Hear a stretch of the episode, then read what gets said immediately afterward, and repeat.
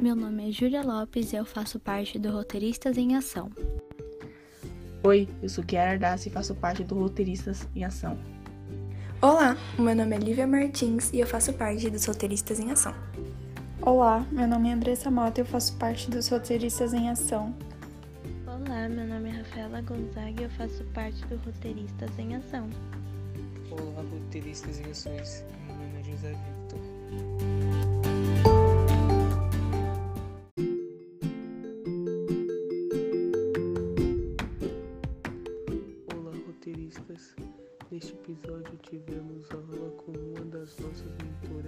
Camila Tessaroli, que nos apresentou um assunto muito importante, principalmente por conta dessa era digital que estamos vivenciando com a junção da pandemia e da quarentena.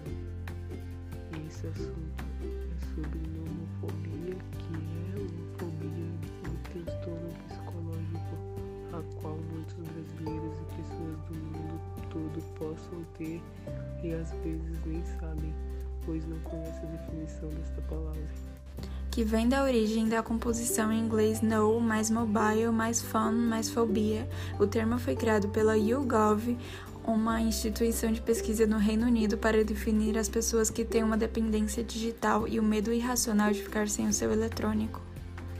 Também é assemelhado a uma dependência química, pois sentimos um prazer físico nas redes sociais, como Instagram e Facebook, por termos uma identificação com algumas pessoas, por compartilharmos uma notícia e recebemos um feedback, por vermos uma receita ou um prato de comida que queiramos fazer, ou mesmo por publicar uma postagem e esperar que nossos amigos virtuais curtam e comentem nessa publicação ou até quando ficamos felizes e satisfeitos que nossas publicações receberam um monte de curtidas e visualizações. Nosso cérebro entende que temos que receber uma recompensa, então ele libera um neurotransmissor chamado dopamina em regiões específicas, causando um aumento de sensações de prazer e da felicidade.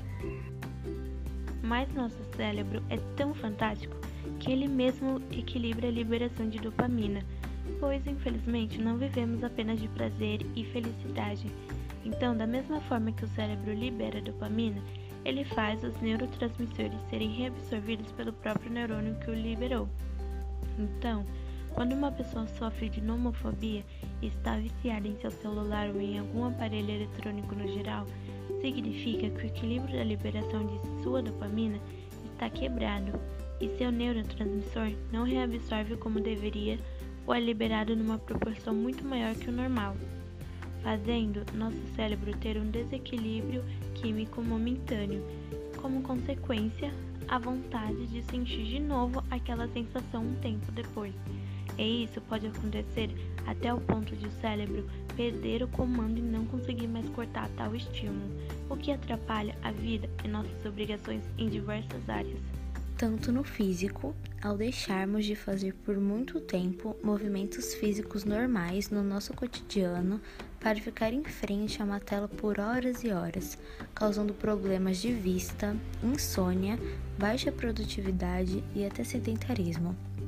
Social ao deixarmos de falar com pessoas no físico para falar virtualmente, causando distanciamento e falta de interação entre as pessoas, e até psicológica, ao termos elevação de baixa autoestima, ansiedade e depressão, por comparar ou tentar alcançar a vida perfeita que na verdade é falsa, mostrada nas redes sociais.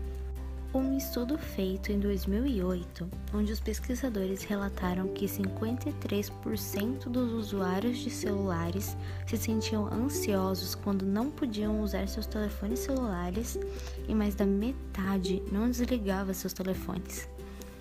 Estudos subsequentes descobriram que os números aumentaram desde então, entre eles em ascensão alunos de ensino médio e universitários que preferem perder um dedo mindinho do que um celular, o que é realmente assustador, pois eles dão mais valor a um material eletrônico ao próprio corpo. Para tentar combater a nomofobia, existem algumas orientações que pode ser seguida todos os dias, como ter vários momentos durante o dia. E quem não está com o celular e se dá preferência para conversar frente a frente, gasta pelo menos o mesmo tempo e horas que se gasta no celular conversando com alguém. Não utilize o celular nos primeiros 30 minutos após acordar e nos últimos minutos antes de dormir. Coloque o celular para carregar, sete numa superfície longe da cama e desligue o celular durante a noite. Bom, mas quando já existe um grau de dependência, pode ser necessário consultar um psicólogo para iniciar a terapia, que pode incluir vários tipos de técnicas para tentar lidar com a ansiedade gerada pela falta do celular, como yoga, meditação guiada ou visualização positiva.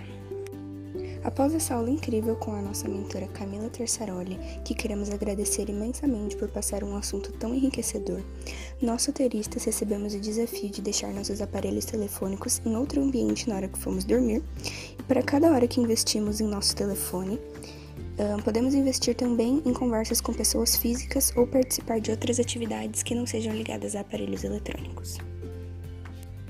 Por fim, acabamos o nosso episódio e nós do podcast queremos fazer uma pergunta para vocês roteiristas de acordo com o seu desafio.